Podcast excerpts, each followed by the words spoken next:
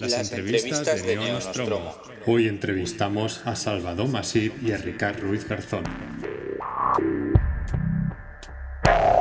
Bienvenidos a un nuevo Neonostromo. En esta entrevista tenemos con nosotros a un ente desdoblado, una doble personalidad llamado Masip Garzón. Es un seudónimo, como habréis podido suponer por mi super chiste, tras el cual se esconden Salvador Masip, eh, neurobiólogo y escritor, entre muchas otras cosas, y Ricard Ruiz Garzón, periodista y escritor, entre muchas otras cosas. Y ambos se han juntado para escribir a cuatro manos Herba Negra, con la cual han ganado el premio Ramón Montané de 2016. Y esta novela está publicada, como habréis supuesto, en catalán. Y bueno, luego hablaremos de si habrá o no habrá en castellano. Lo dicho, bienvenidos, Masip Garzón. Muchas gracias. Empieza Masip o Garzón. Vamos por orden alfabético. Aquí, aquí Masip, que muchas gracias. Y aquí Garzón, encantado. Primera pregunta, ¿cómo os sentís tras ganar el premio de literatura juvenil más importante de Cataluña? Ah, contentos porque es un premio y siempre da visibilidad fascinados porque no es una novela juvenil bien lo que hemos hecho, pero bueno, ya está, ya está bien. Ah, y bueno, más que nada, siempre está bien que reconozcan un poco el esfuerzo de todas las, horas que hemos metido en esta, en esta historia y que te den un premio siempre es un poco esto, ¿no? un poco reconocimiento previo al que tendría que hacer ahora el público leyendo la novela. Bueno, esto Salva está más acostumbrado porque ya tiene una buena retaíla de premios detrás entre todas las obras que ha ido publicando. Yo en mi caso, la verdad es que casi me escenaba. Tenía un premio a obra publicada, pero premios, digamos, a, obra que se presenta y que gracias al premio se publica, en este caso el Ramón Montaner en, la editorial Fanbooks eh, del Grupo Planeta, pues la verdad es que me ha gustado, me gustaría repetir en el futuro. Eh, está muy bien porque de pronto, como todos los escritores, lo que es eh, bueno, que haya interacción, que haya feedback y de pronto tienes el primero, que es el de los miembros del jurado y de pronto tienes el de toda la ceremonia que se hace mucha gente diciéndote, oh, lo has presentado, me gusta, es interesante y luego hemos tenido un par de meses para irlo disfrutando y hemos visto que, ha funcionado muy bien y supongo que el premio siempre ayuda. Pero volvamos al principio, porque luego seguiremos con el tema que ha comentado. Sí, ha sacado un poco a relucir eh, Salvador. Pero volvamos al principio. Son varias preguntas en una, pero ¿por qué un seudónimo? ¿Por qué a cuatro manos? Esta tradición que, está, que tienes tú, Ricard, de, escribir a cuatro manos. Hmm. Eh, luego nos contaréis un poquito más sobre el método de trabajo. Y más importante, ¿a quién se le ocurrió esta idea, esta, esta loca idea? Bueno, vamos a tener que explicar un poco el, génesis de, esta novela, ah, que es un poco es divertida. Ah, tanto Ricardo como yo hemos escrito antes a, cuatro manos, yo incluso a, seis y a ocho manos, ah, porque a mí me gusta mucho la idea de colaborar. La, escritura es un proceso muy, muy solitario normalmente, ¿no? Pero hacerlo de vez en cuando con otra gente, yo creo que te, te, da una visión nueva, te da nuevas herramientas y te, te, permite hacer cosas que solo no harías, ¿no? Y esta historia nace un día que Ricardo y yo nos conocíamos ya y ah, un día nos encontramos en una fiesta y nos encontramos a la barra de una fiesta pues pidiendo un mojito y uh, al primer mojito ya estábamos hablando de nuestras cosas, que tenemos ya muchas cosas en común, como ya sabíamos, y a partir del segundo mojito empezamos a decir, oye, pues tendríamos que hacer algo juntos, ¿no? Y a partir del tercer mojito ya estábamos hablando de, la, de montar una historia apocalíptica sobre una planta que quiere dominar el planeta, etcétera, etcétera. Yo no recuerdo que la, menta se saliera del mojito ni nada de eso, pero supongo que ayudó el hecho de tener ahí una, planta en plena génesis, eh, eh, en pleno génesis de, la historia. Luego lo de elegir un, un, un seudónimo fue al decidir presentarnos a, un premio, pero también más que eso con la intención de, consolidar una, marca, porque el proceso de escritura ha sido tan fantástico, ya ha dicho Salvador que él tiene mucha experiencia, cuatro, seis y hasta ocho manos, yo también tengo alguna a, cuatro manos, he llegado a escribir hasta con mi pareja, que eso ya son ganas, y, de toda esa experiencia em, yo me he dado cuenta que escribir con Salva es, eh, bueno, nos entendemos muy bien, eh, los dos nos aportamos cosas, y por lo que parece el resultado no está del todo mal, con lo cual de entrada ya dijimos, pues vamos a hacer un, nuevo autor, este ente que has presentado tú al principio y que se llame Masip Garzón, o sea que es con la intención de que sigan saliendo cosas eh, bajo ese nombre. Esto vuelve un poco a la, pregunta del principio, ¿no? De, que, hmm. de, cómo hicimos toda la historia y de qué, y de qué representa el premio. Pues esto nació como una cosa para divertirnos, para pasárnoslo bien, para escribir un, tema, una novela que nos gustara a nosotros, que nos lo pasáramos bien ah, haciéndola y leyéndola. Y el hecho de que ah, lo, hemos conseguido, que nos hemos divertido mucho y que queremos dar continuidad a, esta, esta, alianza que tenemos y que encima ah, un jurado reconozca que, es, que, está bien y que vale la pena, pues es, es doble alegría. Ambos tenéis, como habéis comentado, experiencia en esto de escribir a cuatro manos. Eh, ¿Vuestros métodos de trabajo han chocado o como comentaba Ricard, precisamente estos métodos de trabajo de cada uno han, conectado muy bien y han permitido? Porque una vez que lees el libro no, no se nota especialmente cambios de estilo, está muy bien unificado. Es decir, ¿qué método habéis utilizado para, para trabajar juntos. Venga, Salva, ya te puedes meter con mis sueños.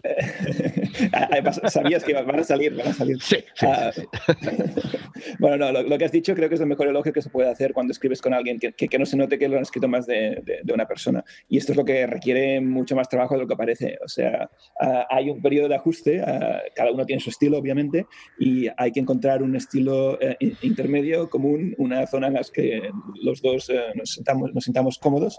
Y esto fue los, el primer toma de contacto, pero en nuestro caso mm, cojamos muy rápidamente. Fue una cosa que funcionó muy. Enseguida vimos que teníamos una forma de trabajar muy parecida, sabíamos que partíamos de, unos referentes comunes que tenemos de, toda la vida y eh, eh, solo hacer las primeras pruebas, las primeras páginas, eh, vimos que funcionaba y ahí, ahí empezamos a, trabajar y la, dinámica ha sido un poco primero plantear muy bien la historia, hacer lo que se llama un guion, una, una, escaleta, una, un poco la, el resumen de lo que va a ser la historia muy, muy detallado para saber dónde vamos hacia dónde vamos a ir y después empezar a escribir. Y uno escribe, se lo manda al otro, el otro lo repasa, se lo manda al primero y así. Es mucho más lento de lo que parece. La gente dice, cree que escribir a cuatro manos, manos tiene que ser el doble de rápido que a dos manos. Pues normalmente es, mucho peor porque hay que reescribir mucho para, para, que, para que no se note. Y lo de los sueños, que tiene, se tiene que salir, eh, eh, esto os, estoy planteando como una cosa muy organizada, una, como muy planificada, pero entonces uh, Ricard se encarga de meterle, el, digamos, el, toque inesperado, el toque aleatorio, que de vez en cuando se despierta y me envía un email y dice, he tenido un sueño esta noche fantástico y me cambia todo lo que teníamos uh, planificado, que habíamos acordado. Normalmente para bien, si, no, si fuera para mal no, no lo haríamos, pero normalmente es para bien y le da un poco más de, de gracia al asunto. Yo por eso ya me he casado con él como autor para toda la vida, porque cualquier otro me hubiera enviado a dormir nuevos sueños y me hubiera dicho déjame en paz ya. La verdad es que hay una cosa muy curiosa que creo que nos ha funcionado y es el hecho de, no vivir ni en la misma ciudad ni siquiera en el mismo país, porque Salva está en Leicester, en, Inglaterra, y en realidad en el proceso inicial de, de, la novela, aparte de esa vez de los mojitos, nos hemos visto dos o tres veces solo. Yo creo que si hubiéramos estado aquí, hubiéramos hecho muchas reuniones, pero en las reuniones a veces se habla mucho, se apunta poco en cambio, al tener que hacerlo por correo electrónico, todo queda pues, eh, por escrito, se puede ir repasando, lo puedes volver a meditar, puedes decir, mira, esto que dijimos el otro día. Entonces, ese método yo creo que nos ha funcionado especialmente bien y como los dos somos relativamente organizados y, cumplimos más o menos con, con, las fechas que nos vamos poniendo, pues sí, es muy lento, es muy laborioso. Yo no concibo otra forma de escribir, aunque sea pasándoselo bien, es lento y laborioso si quieres que salga un resultado final aceptable, pero aparte de eso, yo creo que ha, funcionado muy bien este método y, creo que aunque viviéramos eh, en el mismo barrio, seguiríamos haciéndolo por correo electrónico. Seguramente sí, porque si eh, en persona, si mm, salieras con la historia de, he tenido un sueño, a lo mejor te un bofetón, ahí en directo, ¿no? Y no puedes, ¿no? Y tienes que controlarte, aguantarte, contar hasta 10 y entonces uh, ya será. este correo ya lo contestaré mañana, ¿no? Este correo no lo contesto hoy. En Elfa Negra, la, novela presenta una trama, como habéis comentado, apocalíptica, eh, tiene ritmo de thriller, tiene mucho tema conspiranoico, y aquí voy con una pregunta que me, venía todo el rato. ¿Por, qué este tema de la ciencia ficción? ¿Por qué de entre todos los temas de la ciencia ficción, el apocalíptico, el que tiene el toque conspiranoico, ¿por qué? No? ¿Por qué? Tú te has enterado que ha ganado Trump, ha ganado Donald Trump, ¿no? O sea, Porque eso, eso ayuda. Porque estamos a punto de entrar en el apocalipsis, pues ya... realmente la literatura apocalíptica o preapocalíptica, como sería esta, que es muy interesante, que a nosotros nos, nosotros nos interesaba mucho, nos, nos fascinaba un poco uh, esto, poner a la, a la humanidad en el, en el, borde del abismo y más que nada hacer un antagonista en este caso que sea una planta. O sea, la gracia creo yo del proyecto era el reto de hacer que el, malo de la película fuera realmente una planta que no se mueve y que no hace nada, que en principio es una cosa que no tiene ningún tipo de, peligro y no, parece amenazante para nada, y, ver si podíamos construir una, un apocalipsis a partir de una cosa cotidiana como puede ser una hoja de menta, como en este caso.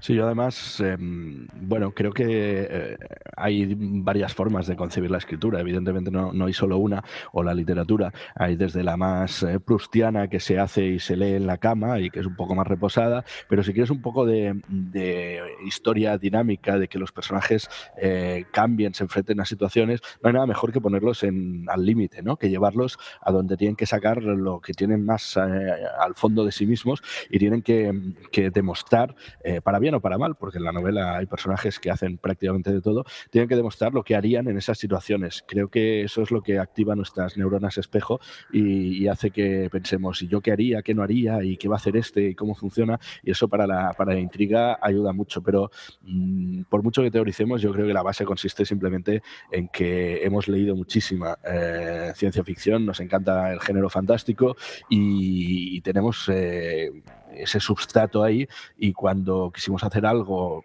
porque si no, no te pones a hacerlo a cuatro manos, para divertirnos, que te tuviera la gente y que además, eh, bueno, nos hiciera eh, dejar otros proyectos que teníamos en ese momento para, para ponerlos, ponernos a hacerlo, yo creo que salió la ciencia ficción casi de forma natural.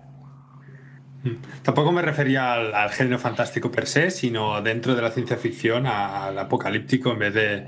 Pero, es decir, la pregunta venía porque en la novela hay un montón de guiños. Está plagada a Wyndham, a Mar Pastor, que de hecho saca novela en breve, Yo creo que un, lector de, de, ciencia ficción que haya leído nada, relativamente o lleve relativamente poco, puede encontrar esto, las referencias incluso a Dish con los genocidas. Eh, ¿Cómo decidisteis poner las referencias? Es decir, ¿alguno tuvo que censurar al otro en plan, oye, te estás pasando? creo que fue salido de una forma muy, muy natural. ¿no?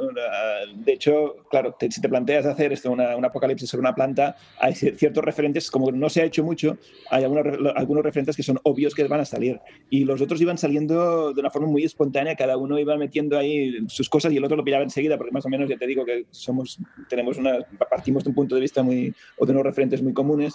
Y eh, de hecho, eh, creo que es una es una, una, cosa que es más de lo que es divertido de la novela. Ah, lo has ido escribiendo y creo que leyendo también, que es ir encontrando cositas que, te suenan de, otros libros. Al fin y al cabo, siempre estamos reescribiendo las mismas historias, ¿no? Ya desde los tiempos de los griegos que se escribió, se escribió todo, lo que estamos haciendo es, regurgitar y, rehacer las mismas historias añadiendo algo nuevo encima, ¿no? Y esto sería un poco recoger una serie de referentes y de cosas que nos gustan, mezclarlos para que salga algo un poco nuevo. De todas maneras, contestando directamente a lo que planteas, ¿por qué eh, apocalíptica y no steampunk o por qué no eh, distopía? Bueno, distopía, algunos elementos distópicos eh, tiene la, novela y yo, por ejemplo, he estado trabajando mucho en la distopía en, los últimos tiempos y además todos sabemos que ha estado de moda la distopía gracias al boom de la distopía juvenil.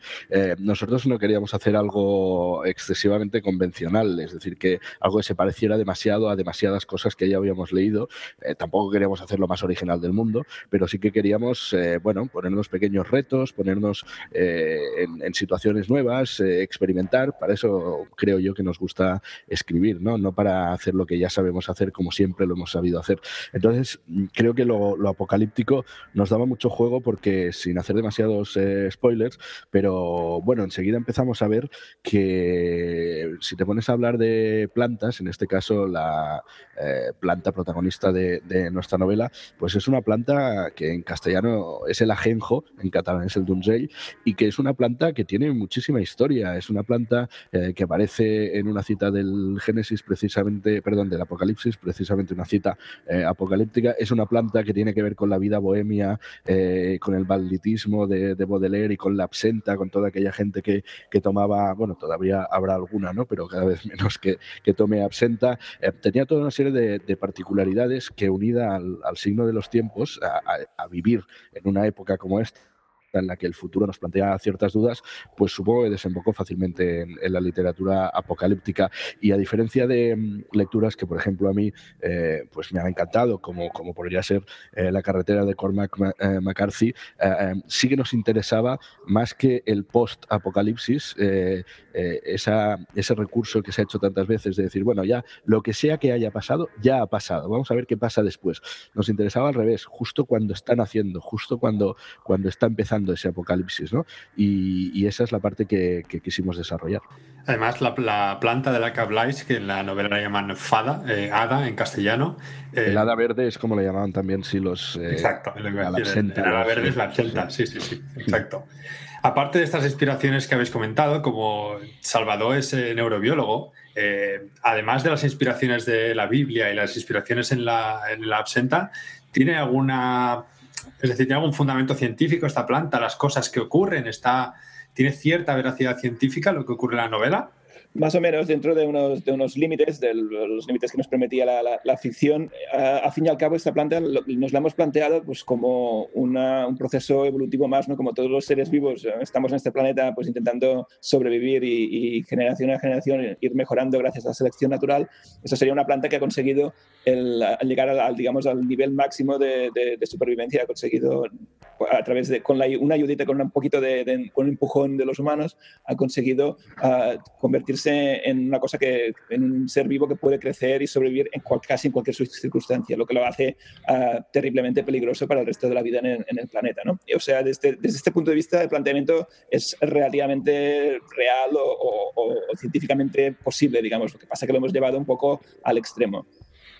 Sí, más allá de la parte de, imaginación, eh, no creo que a mí me interesa mucho la divulgación científica y confiaba mucho en la capacidad de, Salva por su enorme prestigio eh, eh, en, ese ámbito, pero no, nos interesaba tanto que fuera científicamente impecable como que planteara preguntas que científicamente también fueran interesantes. Entonces, todos los riesgos y las dudas sobre la manipulación genética, sobre, sobre si las plantas realmente hay alguna gente más o menos cerca de la ciencia que, que plantea esas cosas. Y las plantas eh, pues tienen algún tipo de, aparato emocional o, son simplemente eh, bueno, esos entes pasivos que siempre dejamos de lado al compararlos con los animales o con los propios humanos. ¿no?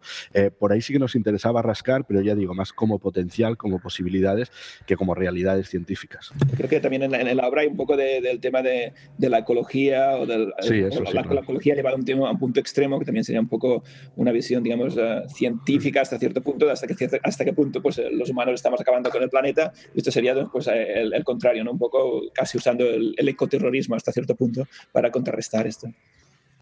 De hecho, conectando con lo que comentas del ecologismo, en la novela yo creo que el, propio ecologismo aparece en dos facetas, o, de hecho hay como, una, como varias críticas, como una evolución del ecologismo sin entrar en spoilers, en el cual eh, el, eco, hay un ecoterrorismo, hay una especie de capitalismo ecologista un poco, vamos a llamarlo hipster o postureta, ¿no? Hay una especie de, ecologismo mm, dividido mm, o, por decirlo de alguna forma, separado en varias facetas en las cuales eh, analizáis que no es oro todo lo que reluce, por usar una expresión castellana. Creo que una, de las tesis que nos gustaba o que, queríamos, que queremos poner en el libro es, que, que todo es susceptible de ser tergiversado y distorsionado. ¿no? De hecho, los, digamos, los malos de la película empiezan intentando eh, eh, acabar con el hambre en el mundo. ¿no? ese es su, primer objetivo, es un, un, objetivo muy, muy, muy bueno y muy positivo, pero algo que llevado o empujado un poco por la ambición o por la hasta cierto punto la locura puede llegar a, convertirse en, lo contrario. Y, creo que esto es, que es, una, una, forma de verlo interesante, de que los malos no sean malos malos y los buenos no sean buenos buenos. O sea, evitar en las novelas o en las películas o en las historias en general eh, que los polos estén tan bien definidos, creo que es algo que les da a los personajes un poco más de, veracidad, porque al fin y al cabo no somos, nadie es absolutamente bueno o absolutamente malo. Y empezar esto, pues que los malos, digamos, hayan partido en punto de vista bueno, o que los buenos acaben haciendo cosas más típicas de los malos, era una, una cosa que nos interesaba también. Y saliéndonos un poco de las ciencias eh, más llamadas duras, eh, tanto a Salva como a mí eh, nos interesa mucho el tema de la mente humana, el tema de, el tema de la conciencia puesta al límite, el de la locura propiamente. Entonces, también nos interesaba que los personajes pudieran llegar a, dudar de su propia cordura, a tener conflictos entre ellos por visiones del mundo, bueno, que llevadas al límite pueden conducir a, actos prácticamente de locura. Y esa parte Mm, yo creo que también nos sentíamos seguros porque los dos la hemos eh, trabajado mucho, ¿no? Quizá tiene menos eh, raigambre, menos eh, pedigrí que toda la parte de, ciencias, como digo, duras, pero es una parte también yo creo, muy destacada de la, de la novela, que nos recuerda algo muy siglo XXI, que es que más allá de la realidad real y de estudiar la realidad real, el tema de la percepción de cómo vemos nosotros las cosas, pues hace que el mundo cambie muchísimo, ¿no? Entonces, poner ambas cosas en, debate, ponerlo un poco en, un juego de espejos, era algo que también nos funcionaba.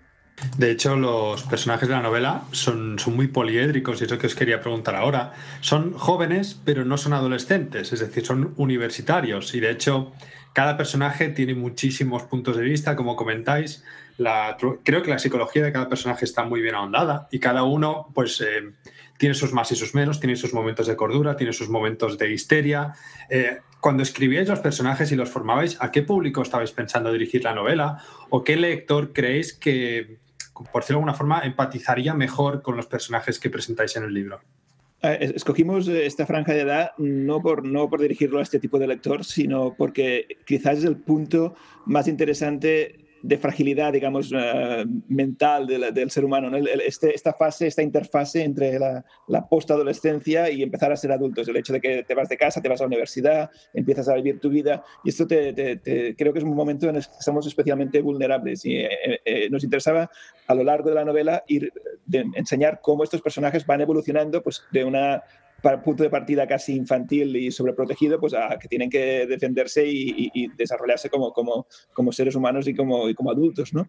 Pero eh, yo creo, por lo menos, eh, creo que, cuando escribíamos no nos planteábamos en ningún momento que esto iba a ser una novela para, ah, para adolescentes o postadolescentes o gente de 20 años. Era una novela como decíamos al principio, algo que nosotros hubiéramos podido, podido leer tranquilamente. Ah, creo que el resultado ha salido pues una historia que tanto va a gustar a los jóvenes como a gente de nuestra edad, como a gente de cualquier edad. En este sentido, mm, no queríamos limitarnos y creo que esto es una, una de las claves de, de, que, de, cómo ha quedado al final la, historia, porque cuando, si intentas dirigirte a un público, público joven, normalmente los adultos cuando, cuando pensamos que va a leerlo una persona joven, nos cortamos un poco ¿no? y ahí intentamos ah, pues ciertas cosas no decirlas o, ser un poco moralistas o evitar escenas de sexo y violencia. Y aquí, como no teníamos estos, estos prejuicios, íbamos a escribir lo que nos venía de gusto o lo que creíamos que la historia necesitaba, pues nos hemos lanzado y ha salido como, como ha salido. Y, creo que esto al final ah, funciona incluso mejor, porque los jóvenes incluso reaccionan mejor a este tipo de literatura que no a la literatura un poco más uh, naif que a veces ah, escribimos para ellos. A veces, eh, no es en nuestro caso, espero, no es el de Salva en todo caso, el mío no lo sé, pero a veces los escritores eh, hacemos una cosa muy rara, que es, una vez está escrito el libro, eh, tratar de justificar y argumentar de mil maneras por qué habíamos hecho una cosa y hay evidentemente mucho trabajo y mucha planificación, pero a veces hay elementos aleatorios de azar que no, que, que, no controlas. Sí que decidimos seguramente que fueran jóvenes porque queríamos una novela que tuviera un cierto espíritu de aventura y casi como que de forma natural piensas que el momento más aventurero de la vida es ese de pasar de la postadolescencia a la juventud, cuando todo es posible, pero ya no, ya, ya has salido, digamos, del, de ese pozo que puede ser a veces la adolescencia. Digo esto de la improvisación porque mientras hablo con vosotros hay un gato eh, de los míos intentando atacar eh, poderosamente el micrófono y está lanzando las garras todo el rato y eso me ha hecho pensar pues que seguramente un ejemplo así o una tontería así fue la que hizo que, de pronto metiéramos un gato allí en, el, en, la novela y, viviera unas de algunas para mí de las escenas eh, más angustiosas por un lado y, más conseguidas ¿no? de Herba Negra. O sea que a veces, por mucho que planifiques, te pasa algo como ahora este gato que me estoy apartando del regazo, y, eso te lo cambia todo. Mm, luego decimos, uy, sí, quise hacerlo por esto o por lo otro, pero también hay una parte que, tiene que ver con una cierta serendipia, ¿no? Esto y los sueños, los sueños cuando menos te esperas, te sale ahí el gato en medio del sueño. ¿Y os parece que los temas fantásticos y la ciencia ficción son, por decirlo de alguna forma, mejor recibidos entre el público eh, joven, adolescente o, sí, juvenil? Ah, e, este, yo creo que este es, este es, uno de los problemas o una de las, cuestiones que, hay, que hablar. No es que sean mejor recibidos, es que entre los adultos son peor recibidos. Entonces, por defecto, cualquier historia que tiene algún rasgo uh, de ciencia ficción uh, o fantástica acaba muchas veces uh, considerada juvenil por defecto. ¿no? Eh, es una cosa muy habitual, por, por lo menos en, en, en, nuestra literatura. Los ingleses o los americanos no tienen este, este, este problema. Eh, Ricard citaba antes a La carretera, que es un libro fantástico que se leyó como un libro para adultos, que se leyó como una, como una obra maestra, porque creo y realmente creo que es, una, es un libro eh, espectacular. Si lo hubiéramos publicado aquí, pues se hubiera considerado un libro para jóvenes y hubiera ganado un premio para jóvenes a lo mejor, ¿no? Porque es, es el defecto que tenemos, ¿no? Porque cuando vemos um, una historia que no es realista, en, enseguida tendemos a, a, activar una serie de, pre, de, prejuicios que tenemos que hacen que pues, la clasifiquemos como literatura menor y como menor entonces va a juvenil, que creo que es otro, otro error, que la literatura, literatura juvenil no, tiene, no es ni mucho menos menor, es buena o mala como cualquier otra. Entonces, uh, es un poco por accidente que, que, que se hacen, se eh, dan estas etiquetas y se acaban haciendo clasificaciones un poco, un poco aleatorias. Pero como dice muchas veces Ricard cuando hablamos de este tema, uh, hoy en día uh, obras como Frankenstein o como Drácula solo se encuentran en, en, colecciones juveniles. Y si esto es literatura juvenil, pues nosotros somos literatura juvenil y encantados de serlo.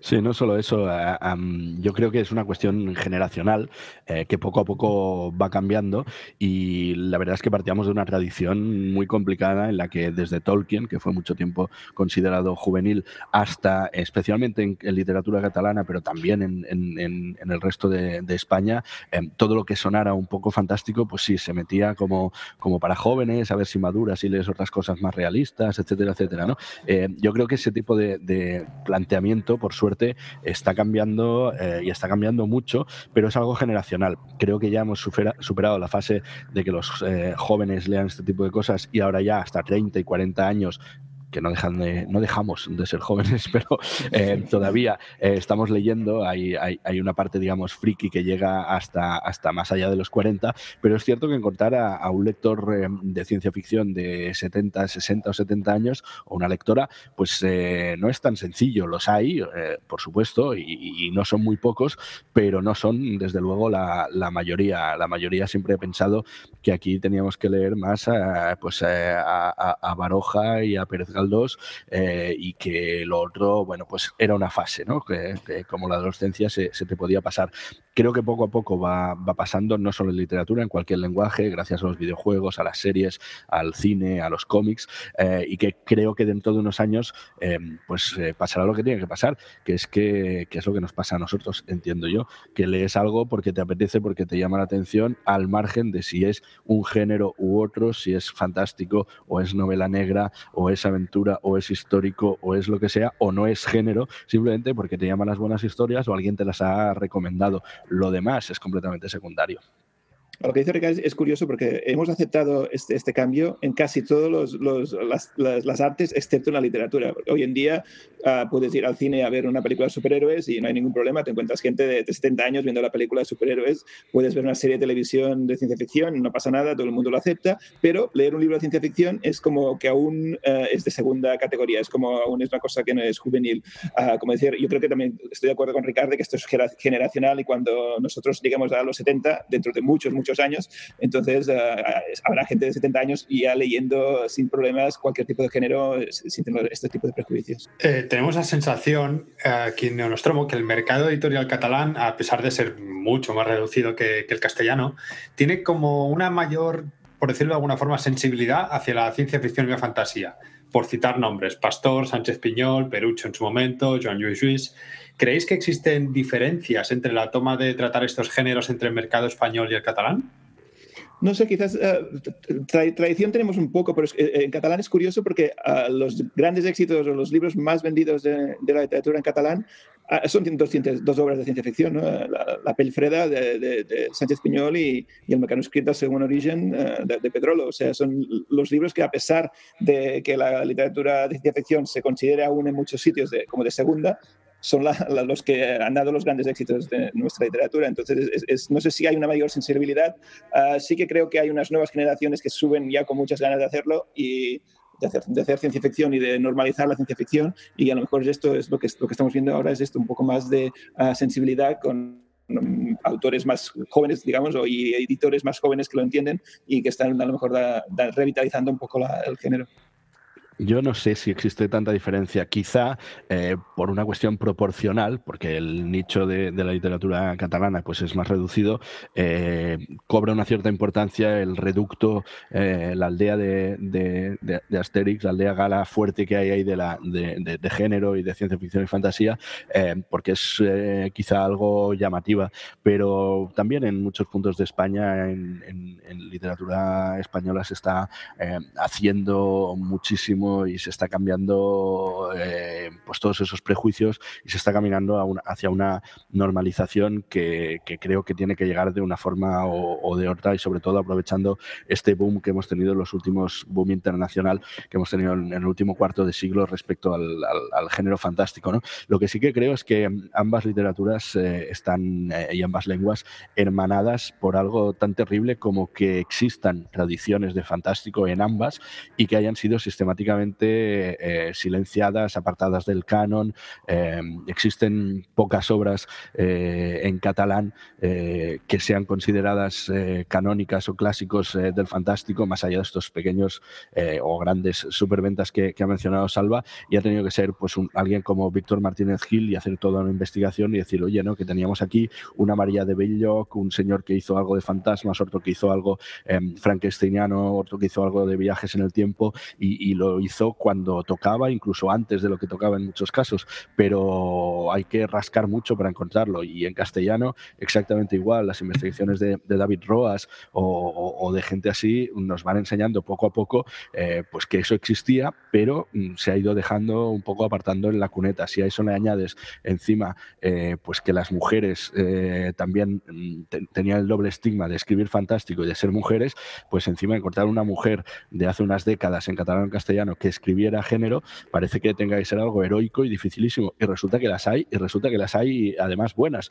Entonces hay que hacer mucha labor de pedagogía, de, rescate, pero en eso, por desgracia, mm, estamos eh, más cerca en catalán y en castellano que lejos. Precisamente eh, al libro de lo que comenta Ricard, me acordado de un detalle así como, como curiosidad. En una antología de los editores Vandermeer, eh, anglosajones, una, una antología de género fantástico, incluyen un relato de Mercè Rodoreda y poca gente diría que un clásico de la literatura catalana como es Mercè Rodoreda pudiera escribir fantástico, ¿no?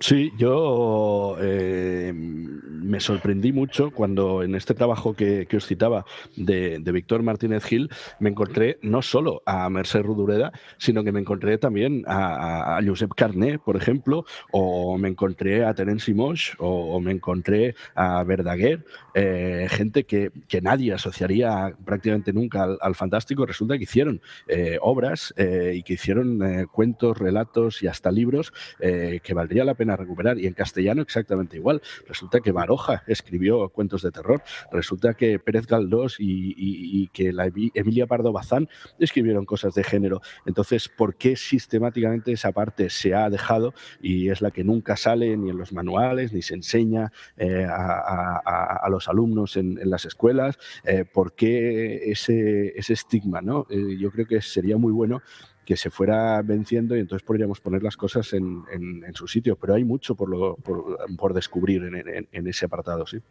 creo que hay como, como, como, un vacío en la segunda mitad del siglo XX, porque la primera mitad es muy fértil en, temas de, ciencia ficción, en, literatura catalana hay muchos, por ejemplo, y entonces después como que desaparece, hay como un agujero en medio que nadie se dedica a hacerlo, y después tímidamente, pues al final, de, cara a los 80 y así, ya, se empieza alguien que intenta hacerlo, y ahora finalmente, ahora sí ya estamos ya otra vez intentando hacer literatura fantástica de nuevo, pero hay como 50 años de, vacío absoluto en, este, en este, este campo.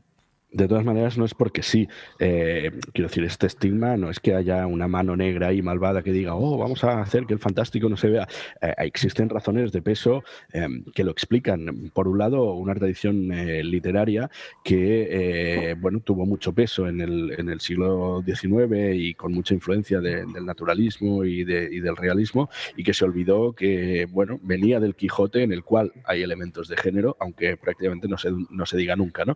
Pero em, hay una razón fundamental que creo que es la que más nos ha marcado y es el hecho de, bueno, que hay países que durante una parte de su historia se ven superados por la propia realidad, por la propia historia. 40 años de dictadura eh, con una realidad tan feroz como la posterior a la guerra civil, pues hacía que, bueno, que fuera muy raro querer, querer ponerse a pensar en, determinadas fantasías o, que, o que la preocupación directa e inexorable del día a día, de, la manipulación del poder, de la opresión y, del hambre, por qué no decirlo, em, pues no lo ocuparan todo. ¿no? Entonces, ese vacío, eh, bueno, es un vacío que nos ha pesado mucho y del cual en muchos sentidos todavía estamos saliendo es muy curioso porque esto tiene un paralelo muy claro también en el mundo científico. ¿no? Los que somos científicos también hemos, hemos visto estos 40 años de, la, travesía al desierto un poco, ¿no? de, que el país estaba totalmente cerrado a las influencias de, fuera y esto se nota pues, eh, eh, el hecho de que pues, la, cultura anglosajona, ¿no?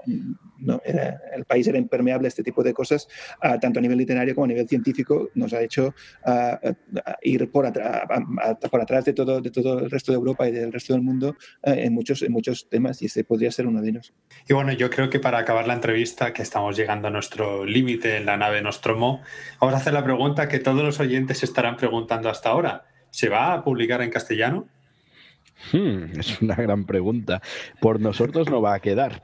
Eh, de hecho, nosotros estamos encantados eh, de que se haga. Existen opciones, conforme va pasando el tiempo se reduce alguna, porque siempre es más difícil cuando, eh, como por suerte en este caso, la novela en catalán está funcionando mucho, pues puede haber alguien que piense, oh, ya se ha vendido mucho en catalán, pero a mí mm, me parece que todo el resto de, de España debería poder leerla y, vamos a hacer todo lo posible para que así sea. No me gustaría pensar que el hecho de que los escenarios eh, sean catalanes, eh, cosa que se ha celebrado mucho aquí, porque eh, no hace falta poner que los personajes se llamen Bill y Susan y que estén en Arkansas, sino que les podemos llamar con nombres de aquí. Mm, no me gustaría pensar que porque pasa en Gerona y en el Pirineo y en la Garrocha, pues no le pueda interesar a alguien de Cuenca o de Vigo de Salamanca, ¿no? Al revés, yo creo que eh, son eh, territorios y, experiencias que le pueden resultar, mm, por supuesto, mucho más cercanos que otros eh, de países que estén muy lejos de nosotros. Entonces, estamos ahí un poco a, la espera, pero ya digo, por nuestra parte no va a quedar y estamos encantadísimos. Quizás si sigue funcionando tan bien, casi lo que va a pasar es que por narices va a tener que ocurrir, ¿no? Y que haya la, edición en castellano. Lo que es, triste que a veces nos pasa en, los libros en catalán que se traducen antes a otras lenguas que, al castellano. A mí, por ejemplo, me ha pasado con una novela que se tradujo antes al francés.